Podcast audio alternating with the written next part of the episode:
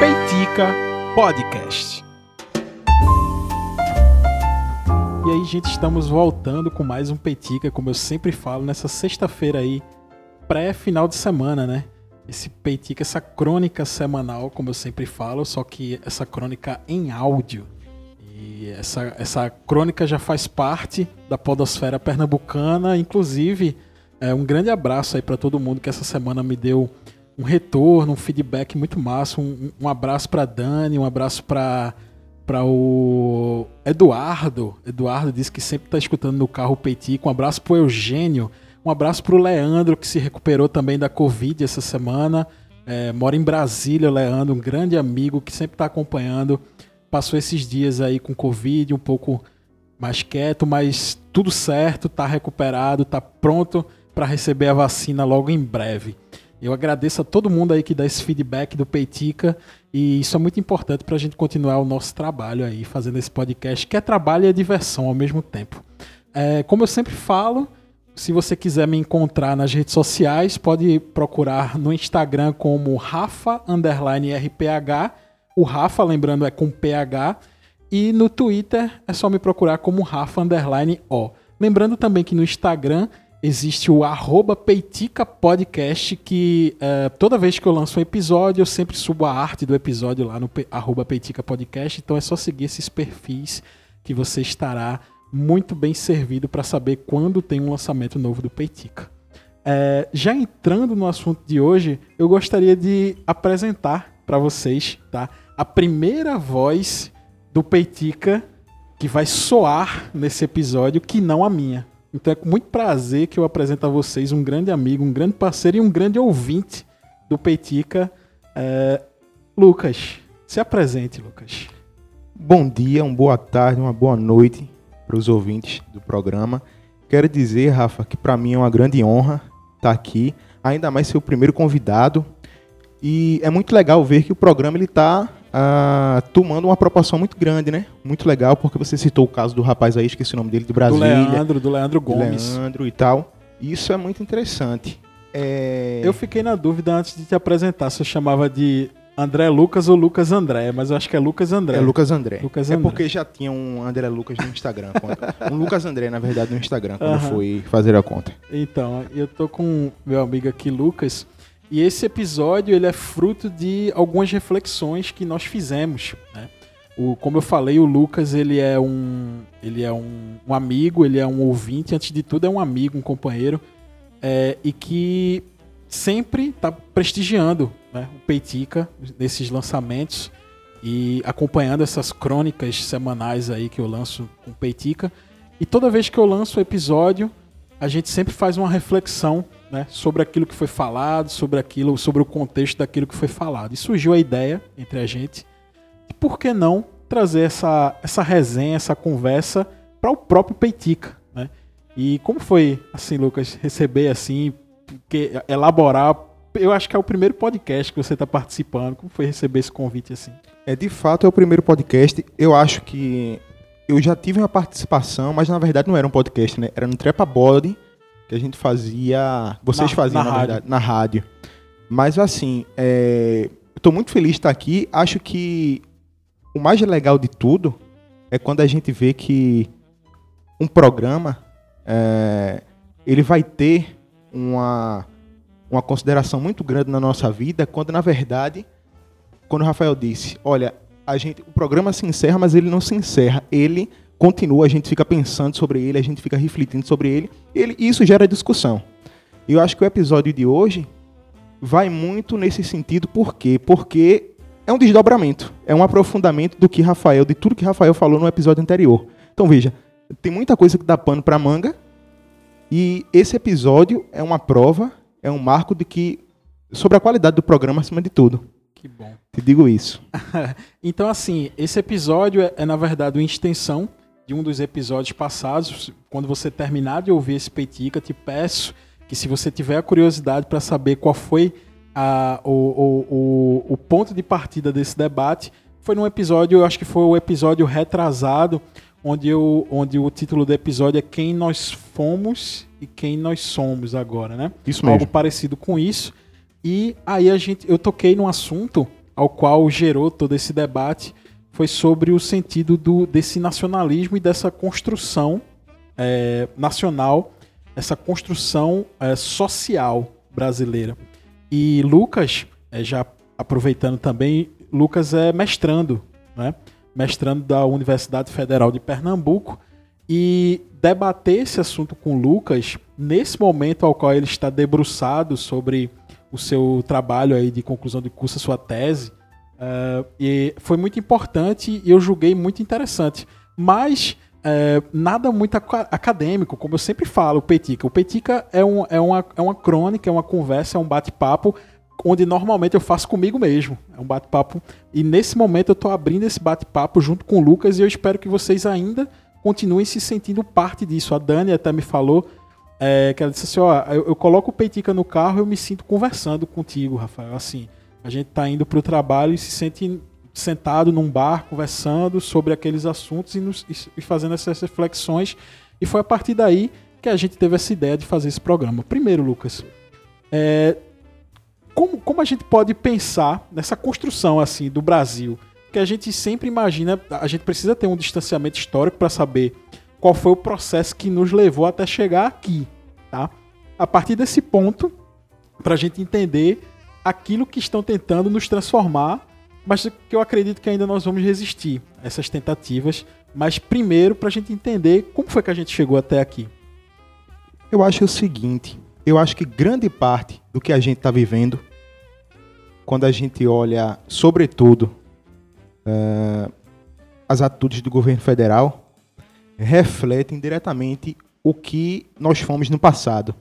Então, muita gente fala, poxa, uh, a gente vê o mundo com grandes guerras, conflitos, tensões, e o Brasil tem a sorte de ser um país que é extremamente tranquilo, não tem problema com ninguém. Historicamente pacífico, né? Isso. Quando, na verdade... Mediador até, né? Perfeito, Mas... a gente já funcionou como um, uma espécie de uh, ligar de mãos, vamos dizer assim, né? Uh, mas eu acho o seguinte, internamente falando, não na nossa relação com outros países, a nossa formação é uma das mais violentas da história. Explique esse. Essa, de maneira... é, é bastante forte essa é. afirmação, mas eu sei que tem fundamento e eu quero saber justamente de isso. Maneira bastante resumida, se a gente for parar na nossa formação, ela se deu por meio da chegada de um povo que não era o nosso, vamos dizer assim, e que uh, fez o que quis através de inúmeros artifícios. Uh, e essa perspectiva, o que a gente fala hoje, ah, mas há muita corrupção, há isso, aquilo, há muito engano no, uh, sobre o povo brasileiro. Se a gente for parar para pensar no que os portugueses, como eles atraíram os indígenas, isso tudo a gente carrega isso até hoje. Sim. Então, quando a gente. Você é historiador, historiador odeia tirar uma coisa de, de, de, de um tempo é e colocar no outro. É verdade. Mas eu acho que quando a gente faz essa relação, a gente dá esse grande salto. É igual. Se não é igual, é muito parecido eu tenho, eu falo muito isso nas minhas aulas que a história ela é meio cíclica assim. A gente consegue observar vários pontos de interseção do passado no presente, algo que aconteceu lá atrás, né? Algo que a gente identifica processos, né? determinados processos que a gente consegue enxergar quando acontece novamente. É como disse o grande Cazuza, eu vejo o futuro repetir o passado. Repetir o passado. É verdade. Isso mesmo. E aí, uma das coisas que você citou numa, numa conversa prévia aqui antes da gente começar foi sobre esse desejo de se construir essa identidade, né? De é, essa preocupação de se desprender, deixar de ser uma colônia propriamente dita, se desprender da metrópole e a partir disso fazer essa construção desse pensamento nacional. Isso, perfeito. Veja bem, eu acho que quando a gente para para pensar direitinho, sobre esse desejo, por exemplo, o que é ser brasileiro, o que é o Brasil. Não é verdade? Porque todo mundo levanta bandeira, sobretudo os de direita ou de extrema direita, os que se dizem patriotas, levantam muito, ah, Brasil acima de tudo, essa coisa toda. É slogan de é slogan de eleição, né? Exatamente. Mas isso tudo, se você pergunta, olha, o que é o Brasil? O que você sente enquanto brasileiro? é uma coisa que é muito difícil. É muito difícil a gente responder é, pelo fato de que, pelo menos para mim, não há nada que nos une, que é comum a todas as regiões, que é comum a todos os povos, que é comum a todas as culturas. O que a gente vê, por exemplo, são projetos de lei ou algo do tipo que desconsideram totalmente, para a gente citar um exemplo, uma religião de matriz africana.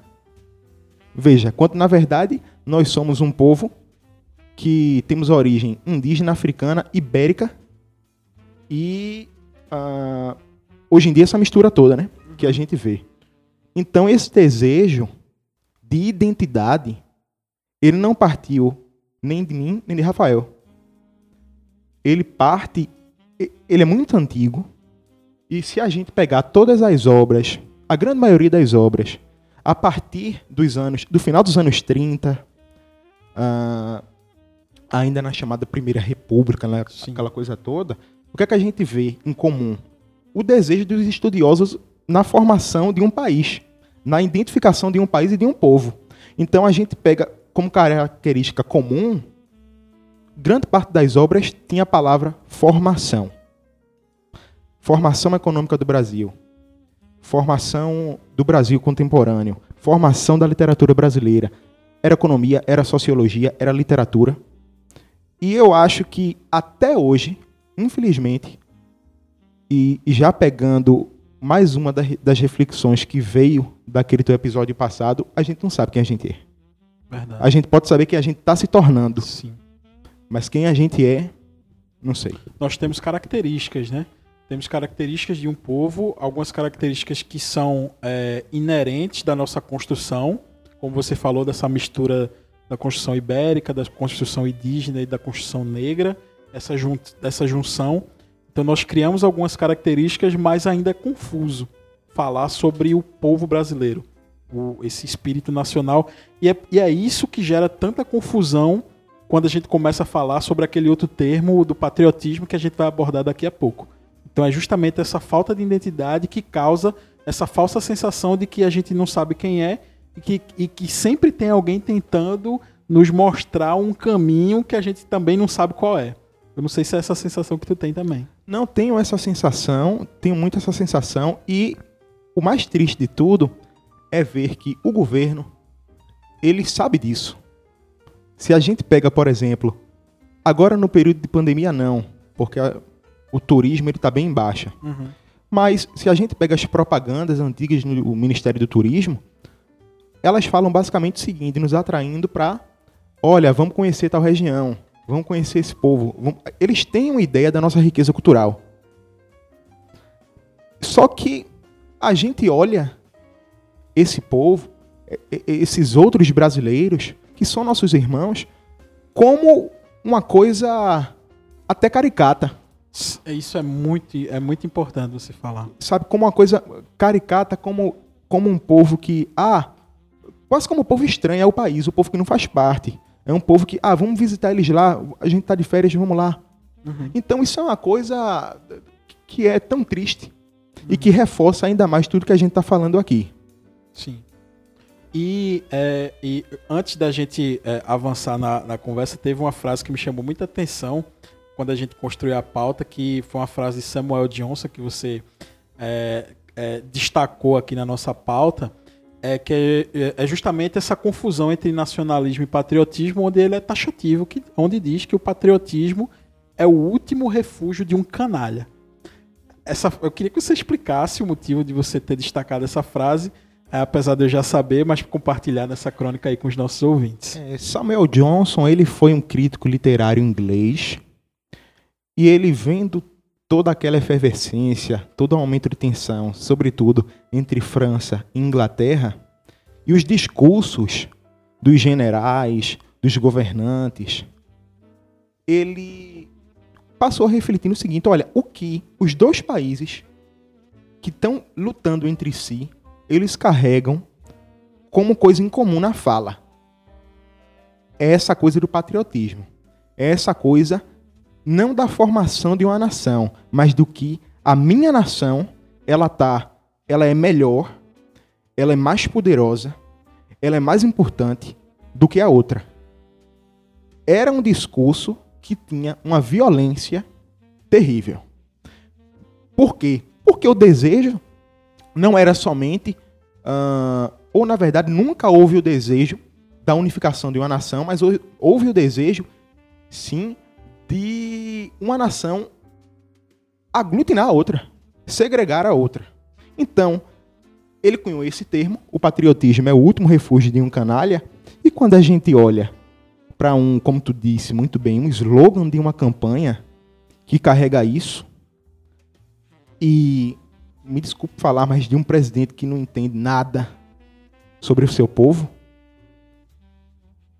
a gente vê claramente mais uma aproximação histórica de uma coisa que aconteceu há centenas de anos atrás com o que a gente está vivendo agora no nosso país. Ou seja, não é uma coisa que é específica do Brasil, mas é uma coisa que já foi vista muitas vezes e que a gente é muito fácil de ser identificada.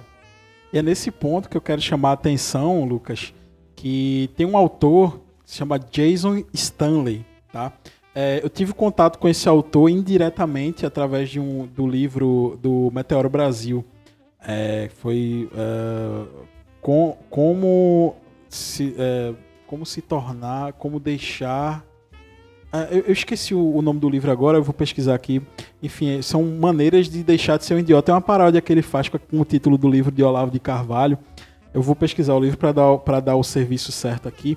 E aí, no livro do Meteoro Brasil, ele, ele cita esse, esse filósofo, Jason Stanley, é um professor de Yale, de uma universidade norte-americana. E esse professor, Jason Stanley, ele cita é, dez pilares do fascismo? E de como isso é, é identificável dentro desse contexto que a gente vive. Porque vira a palavra pela palavra, assim, fascista, genocida, é, e meio que acaba virando um termo é, onde todo mundo usa e pouco se sabe do que se trata. E, e a gente acaba não identificando o motivo de que alguém levantou, estudou, pensou e, de, e, e, chegou à conclusão. É realmente, isso é uma atitude fascista.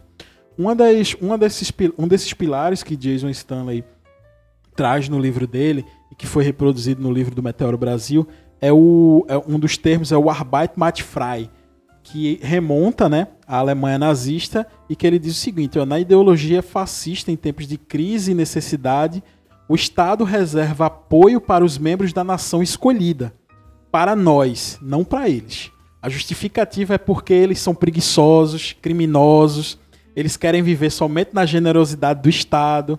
Na política fascista, eles podem ser curados da preguiça através do trabalho duro. Por isso, os portões de Auschwitz e Buchenwald exibiam o slogan Arbeit macht frei, que é o trabalho liberta, que inclusive foi um slogan utilizado por um dos ministros ou um secretário de governo, meio que por tabela assim, o pessoal identificou esse esse slogan e meio que ficou assustado. Peraí, o que é isso que esse camarada tá falando? É, o trabalho liberta é um slogan que está lá no campo de concentração. Então sempre existe essa percepção do eles contra nós nós, a pura essência da sociedade brasileira, do patriota, da, da, da, pessoa que se preocupa com a nação, que tem preocupações com a corrupção, e eles, que é o puro suco da desgraça, que é, a, que é o comunismo, que é o. Eles vão querer mudar a bandeira do Brasil, que jamais será vermelha. É, o, é, o, é, é aquele que se aproveita da lei Rouanet, que é isso que traz no texto, se aproveitar da, da do, do Estado para sobreviver. Então, traçando esse paralelo, a gente identifica claramente um pilar fascismo trazido por, por esse professor de Yale, que se chama Jason Stanley, e que a gente consegue identificar assim, de maneira clara e, e, e, e, e bastante é, nas no, na nossa frente. assim. E eu queria saber o que é que tu pensa sobre isso, eu queria saber o que é que, o que, é que dá para construir a partir dessa, dessa comparação. Eu acho assim, é, foi muito boa essa tua colocação, porque ela traz a principal ou uma das principais características do fascismo, que é a seguinte: é a forja, é a criação desse inimigo em comum, que a gente tem que combater a ferro e fogo. Mas assim, é, tudo que a gente está falando aqui é no sentido, de, de fato, de uma caracterização do governo. veja, já são dois exemplos históricos e esse agora, que é um exemplo que leva em consideração toda uma pesquisa acadêmica em cima disso. Uhum. E é, mais uma vez, um exemplo de fora. Ou seja, não somos, é, não somos só a gente. Isso. É, mas veja, a gente pega nesse, nesse tipo de simbologia dentro do Senado, dentro das instituições públicas de, dos diversos poderes brasileiros, N e N exemplos disso daí. Certo dia, uh, há pouco teve um, acho que foi um assessor que ele uhum. fez um símbolo do, do White Power. Sim. E eu, ao mesmo tempo, a gente chegou num, num ponto tal que ao mesmo tempo que eu olho isso e no primeiro relance eu fico espantado, depois eu eu fico de fato até um pouco triste, sem esperança, porque o que é que não há uma pessoa em sã consciência que dentro do governo dele que, que carrega o mínimo de bom senso. É, a gente precisa lembrar também daquele secretário de cultura, o primeiro secretário de cultura dele, que ele criou um concurso cultural para a verdadeira arte brasileira, onde ele utilizou uma peça de Wagner, né? É, ele, uma estética totalmente nazista, assim, é, e, e, e, uma música clássica de Wagner, que era o autor, o, o, o, o, compositor preferido de Hitler, né? E aí ele utilizou, fez uma peça assim, que se, se você colocasse uma, uma dublagem em alemão, era só dizer que era do período nazista que todo mundo acreditava. E, e depois, engraçado, uma das justificativas do próprio secretário foi assim: ó, eu acho que tem alguém de esquerda é, implantado aqui, escondido no meu gabinete, que me induziu a fazer tudo isso. Ou seja, até nisso, até no erro, até no reconhecimento, eles tentam jogar para outro lado, porque é sempre esse sentimento de nós contra eles. Exatamente, eles carregam um, um sentimento ou eles enxergam o mundo, o Brasil em específico, como um cenário de guerra. Sim. Só que a gente sabe muito bem quem é o bem e quem é o mal nisso tudo. Sim. E isso é espantoso porque, e já voltando mais uma vez, porque todas as atitudes desse governo, é, mais do que mostrar que eles não conhecem o Brasil, que eles não estão interessados nisso, eles também não estão interessados em em que isso seja divulgado. Isso que eu falo, a cultura brasileira, Sim. não essas atitudes dele. Uhum. É, eles não estão interessados nisso, porque, olha, é muito comum que a gente escute, poxa, a gente tem um potencial muito grande, a gente é um país muito diverso uh, na culinária, na música, na arquitetura, nas, nas artes. artes plásticas, etc.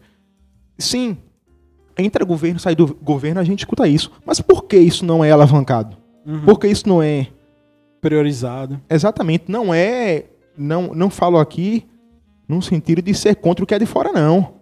Pelo contrário, a gente consome rock and roll a gente cons inteiro, consome rock and roll, rock a gente inglês, rock americano. Exatamente. Só que é muito triste a gente ver toda uma vida sem conhecer 25%, sem conhecer um quarto do que nós somos.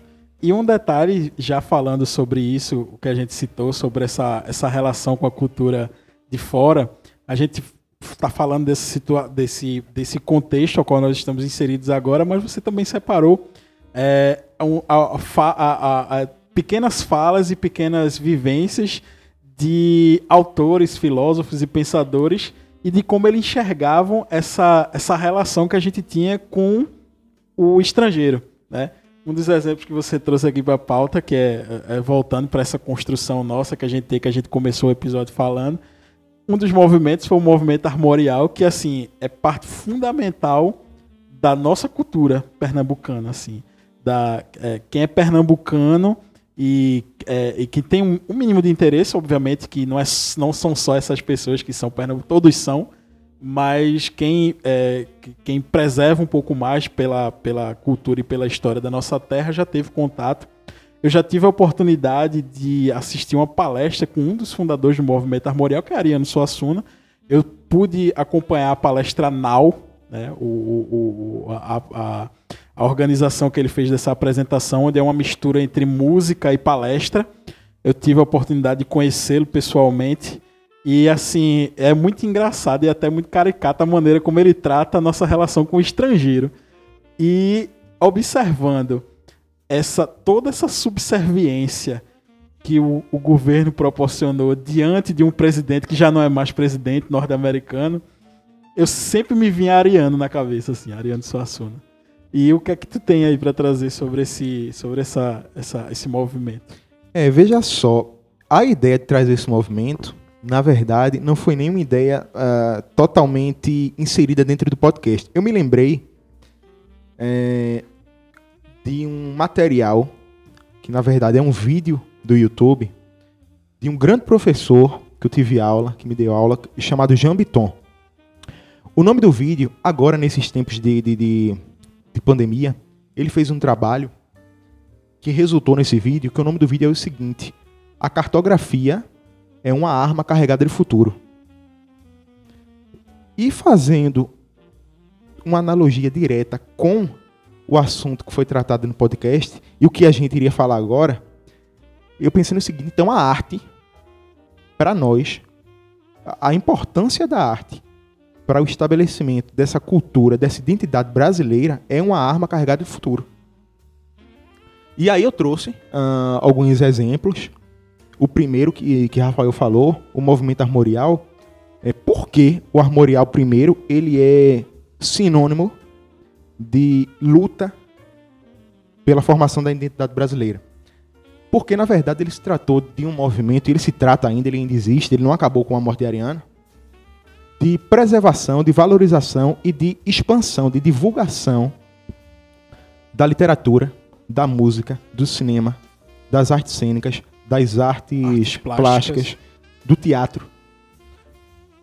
Não só, claro, com ênfase no Nordeste, mas não só com ênfase aqui, mas no Brasil como um todo. E por que é tão importante? Porque é extremamente crítico. Mais uma vez, a gente não pode pegar tudo que você falou que viu uma palestra de Ariano. Ariano era um cara muito bem humorado, você sabe. Sim a gente não pode pegar aquilo tudo ah, ao pé da letra. Até porque ele disse certa vez que ele não faria uma aula, porque uma aula seria uma coisa muito chata. Ele faria uma aula espetáculo. Isso, esse é o termo que a gente foi. Isso. a gente foi assistir a aula espetáculo. Perfeito. Não que a aula dele fosse um espetáculo, Sim. né? Uhum. Ele era um cara muito humilde também. Mas, na verdade, que ele queria mostrar todo o nosso potencial e toda a nossa essência. Então veja só, é, o movimento armorial é importante para isso, porque mais do que mostrar todo esse potencial que a gente tem, ele ele não se ele não acabou, ele não se deixou abalar e ele não se dobrou a nenhuma forma, a nenhum, a nenhum tipo de cultura que não fosse a nossa. Verdade. Então, basicamente, ele tem dois momentos. O primeiro momento é nos anos 70 e Claro que eu não vou tornar isso daqui acadêmico, mas nos anos 70 foi quando começou toda a discussão sobre globalização, etc. Que, aliás, é um outro termo também que foi banalizado hoje em dia, né? Perfeito, perfeito. Hoje em dia se fala. Não é tanto de agora, né? Mas se fala a partir dos anos 2010, assim que aqui pega fogo. É, trabalhos com, essa, com esse título, mas. É, enfim, esse debate, a partir dos anos 70, ele caiu no Brasil, só que ainda era muito fechado. Era restrito à universidade, mas ele já teve medo. E ele falou: olhe, vão querer transformar a gente numa grande Disneylândia. Eu não vou deixar. é muito Eu não vou deixar. Então veja, ele critica num, o primeiro romance dele e que é o primeiro romance armorial é a Pedra do Reino. Maravilhoso. É a Pedra do Reino. E numa, não é vídeo, não se tem esse material no YouTube, mas ele fala que o principal objetivo foi o seguinte: mostrar ao povo uh, que de fato a gente tem o potencial, a gente tem uma história e divulgar essa história. Então veja, ele usa um exemplo numa palestra de Indiana Jones, que é, salvo engano, é um, os primeiros filmes são mais ou menos dessa década. Ele fala: olha, minha gente, uh, não há problema a gente consumir esse material. Mas o problema é a gente vibrar com ele. É a gente levá-lo como lema de vida, não ser fã. É a gente levá-lo como lema de vida, como uma coisa, poxa, que esse cara, um herói, um herói nacional, o Indiana Jones. Quando a gente para para olhar direitinho, ele é um grande explorador. Ele está matando, ele está subjugando minorias. Os locais. Né? Exatamente. O que aconteceu aqui no Brasil? Mais um exemplo. E o outro, o outro período de movimento armorial dos anos 90, uh, eh, foi quando o Brasil se abriu economicamente, quando começaram as privatizações. E se a gente parar para pensar, foi quando começou toda aquela onda do jeans, foi o período em que a gente mais se americanizou, estadunidense, estadunidenizou, vamos dizer assim. É... E aí ele fala, olha, quando a gente faz algum tipo de, de, de prova de algum concurso, veja até que ponto chega. Quando a gente faz algum tipo de prova, algum, algum, algum tipo de concurso, sobretudo na região sudeste, a gente faz uma fulvestre da vida. Se a gente vai pegar a parte referente à literatura, o que eu preciso estudar de literatura para passar nessa prova, a gente vai pegar uma parte referente à, à literatura daqui, do Nordeste. Essa parte ela é separada. Esse era o ponto que eu ia falar contigo agora. É uma parte separada. Ela é conhecida como literatura regional. E isso fazia com que ele ficasse muito puto. Ele disse: olha, não é literatura regional, é literatura brasileira. Não foi feita no Brasil? E aí ele perguntou: olha, e Clarice Lispector? Clarice, uma das, se não a escritora mais genial que a gente tem, uma das mais geniais, ela, ah, esqueci a origem dela, mas ela é europeia. Ela passou grande parte de sua vida no Recife. Uhum. Só que a obra dela não falava especificamente do Recife. A gente tem outro cara que é João Baldo Ribeiro, que ele um dos maiores escritores que a gente tem também, sobretudo contemporâneos. E ele passou toda a vida dele em Itabuna, na Bahia. Ele também não falava uh, do, do Nordeste. E por quê? A obra deles dois não é uma obra regional. Uhum. Por quê? Pelo fato de que eles não falam do Nordeste. Então veja ao ponto que a gente chegou. Sim. Isso é uma coisa muito pesada. E Ariano trazia isso de uma maneira, como você falou, bem humorada, genial, e de como a gente trata é, essa nossa identidade é, nacional e não identidade regional, porque é parte de um todo. E saber identificar essas diferenças é o que nos torna um, é o que nos torna um, é o que nos torna uma perfeito. nação, tá? É saber que nós somos diferentes, que aqui no Nordeste nós temos uma vivência que no sul se tem uma, que no norte se tem outra, no centro-oeste tem outra, e a partir dessas diferenças construir aquela a nação, né? Aquilo uno, né? Aquilo uno que nos torna uh, um só. Olha, Rafa, tem um exemplo muito muito legal que a Ariana também dá, que não é sobre o Nordeste, é sobre o Brasil em si, mas ele é interessante por quê? Porque ele fala da elite. Veja como é nossa elite. Ele falou certa vez que ele foi ao Rio de Janeiro receber o prêmio da Academia Brasileira de Letras. E ele foi convidado, ele disse que foi um inferno porque ele teve que conviver com a elite. Ainda que por, por dois dias ele não viajava de avião. Sim. Mas ele foi. Uh, passou dois dias lá. Um desses dias, antes da premiação, ele teve que jantar com, vamos dizer, a nata da, da, da aristocracia carioca ele se sentou, disse: Olha, eu tô acostumado a comer de 7 horas da noite. Ele disse: 9 horas da noite aqui, daqui a pouco eu vou, eu vou deitar e não passa comida. Ele disse: Eu não pegava um salgadinho, eu pegava de punhado. Aí ele fez, disse que a moça fez. A, a senhora, Ariano, você sabe que salgadinho é esse que você está comendo? Disse, não. Ele é um salgadinho que ele é produzido com, ele carrega a receita estadunidense. É. Tá bom, gostoso. Você já foi, Ariano? Você naturalmente já foi à Disney, né? Aonde? A Disney. Olha, ele, ela já estava tão íntima que chamava Disneylândia. Né? O nome é Disneylândia. Ele, ele era chato com isso. Uhum. Mas enfim, conversa vai, conversa vem. E o, ele disse: Não, eu nunca fui. Ela disse, ele falou que a expressão da mulher foi ao chão. Assim, como é que pode você Uma pessoa. Uma pessoa vai receber o prêmio da Academia Brasileira de Letras, nunca foi à Disneylândia. Disse, veja, o, o, o quão é afastado, quão direcionado para fora esse tipo de pensamento e a valorização ainda mais das elites. Quando a gente vai olhar para as elites, que de fato, é, na verdade, são elas que comandam, né, que regem o país, isso fica muito complicado. É um sentimento, eu diria, de, de, de puro nojo com o que é nosso. Sim. Isso é muito pesado. E é, esse, é justamente esse paralelo que a gente faz com nossos dias atuais. Né? É, há uma tentativa muito forte de popularizar algo que não é popular, de vestir o chapéu de cangaceiro né, no presidente, do presidente andar com a tiracolo um sanfoneiro, né, que ele chama, que é o secretário, né?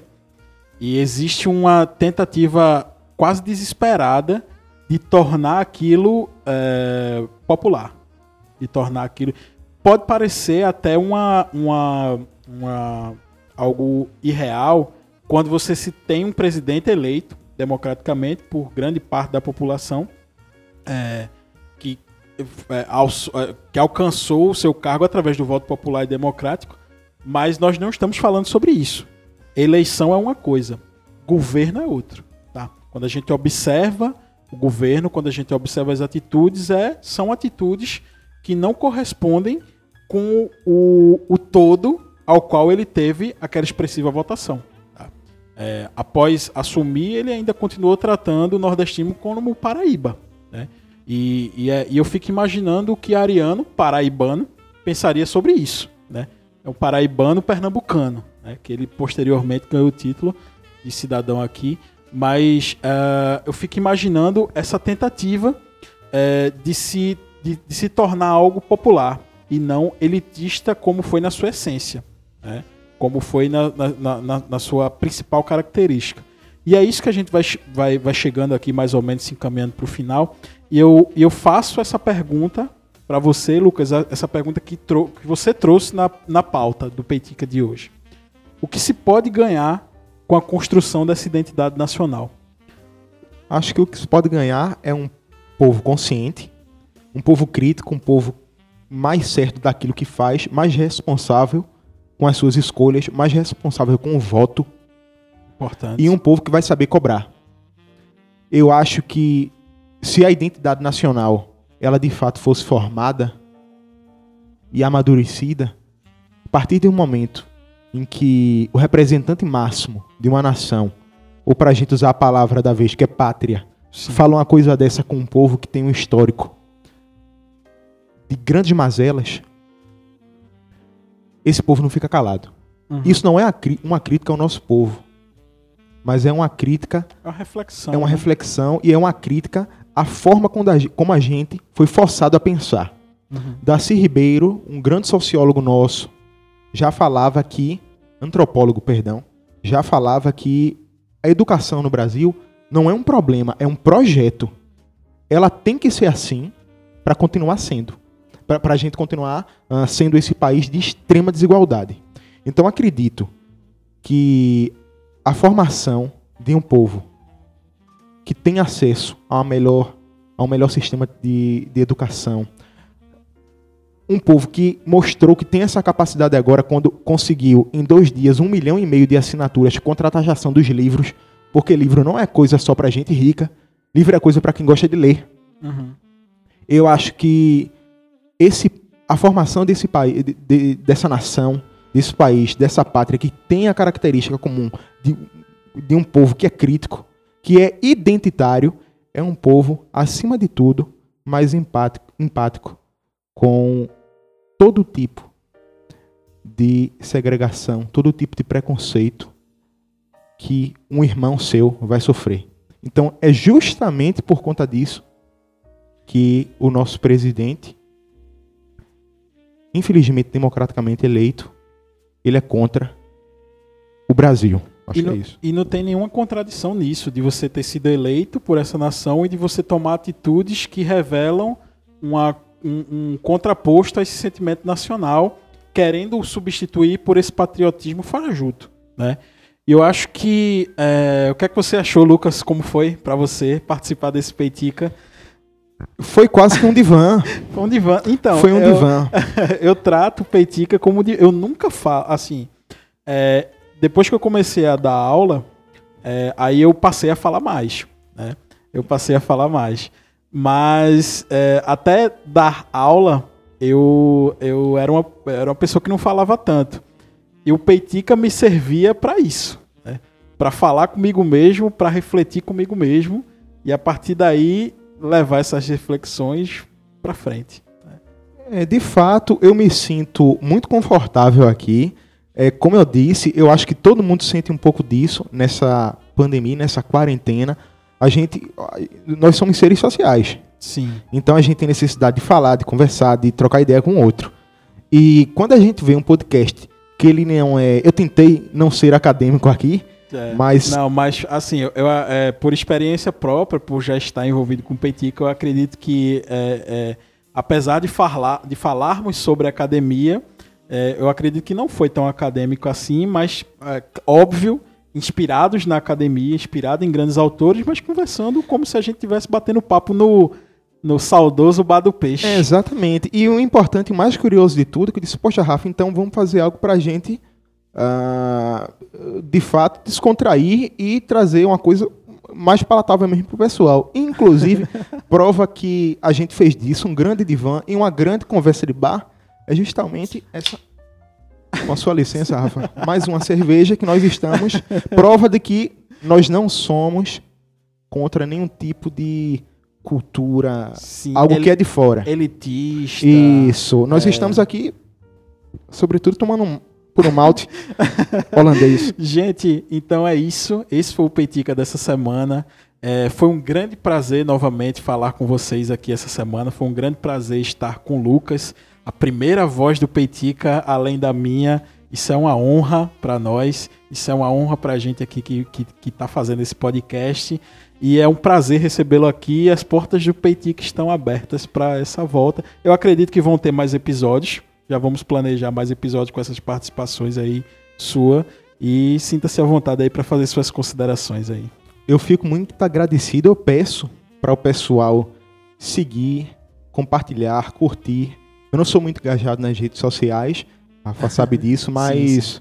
eu ajudo como posso e eu acho que o Peitica ele é uma preciosidade dentro, sobretudo, da esfera da nossa cidade. Que é muito difícil a gente encontrar algo que de fato nos faça pensar. Não que seja melhor, não que seja pior do que outra coisa, mas algo que tenha. Uh, Essa característica. Exatamente um intuito diferente. Sim, sim.